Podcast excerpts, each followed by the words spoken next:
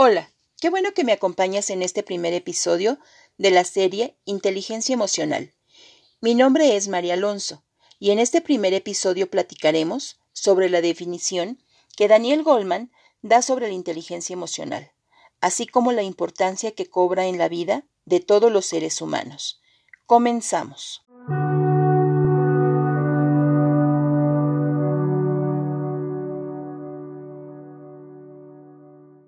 En el año de 1995, el psicólogo, escritor y periodista Daniel Goldman define la inteligencia emocional como la capacidad de reconocer nuestros propios sentimientos y los de los demás, de motivarnos y de manejar adecuadamente las relaciones. Según Goldman, las emociones son muy poderosas, y dominarlas es tarea de la inteligencia emocional. Todas las emociones son en esencia impulsos que nos llevan a actuar, programas de reacción automática con las que nos ha dotado la evolución. Por ejemplo, el enfado es una emoción muy intensa. Cuando el enfado nos atrapa, hace que se nos organice la memoria, hasta el punto de que uno puede olvidar en plena discusión de por qué ha empezado. Por ello, la educación emocional es indispensable para relacionarnos. Existen evidencias de que las personas con habilidades emocionales bien desarrolladas son más proclives a ser efectivas en su vida.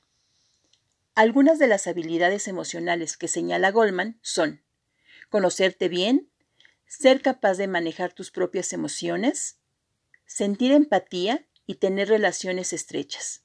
Afortunadamente la inteligencia emocional se puede alimentar, desarrollar y aumentar. No se trata de una cualidad que se tiene o no se tiene. Somos seres emocionales, por tanto, podemos aprender y reconocer nuestras emociones de tal manera que las utilicemos de forma inteligente. Si escuchamos nuestras emociones, encontraremos información valiosa sobre nosotros mismos, sobre los demás y sobre diversas situaciones. A manera de ejemplo, haber descargado nuestro mal humor sobre nuestro hijo, pareja, amigo, puede indicarnos que nos sentimos abrumados, por exceso de trabajo. Al identificar la causa, podemos decir al otro, no estoy enfadado contigo, solo me siento cansado. ¿Te parece si descanso diez minutos y retomamos lo que tú me pides? Conocerse bien quizá parece fácil, pero no lo es.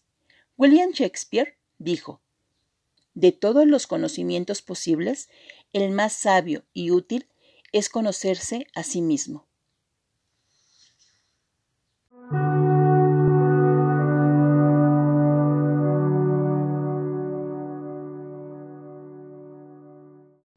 Qué bueno que me has acompañado en este primer episodio. Recuerda que encontrarás algunos enlaces en las notas del podcast hacia sitios de interés. No te pierdas el episodio 2 la próxima semana. Suscríbete a mi canal. Gracias.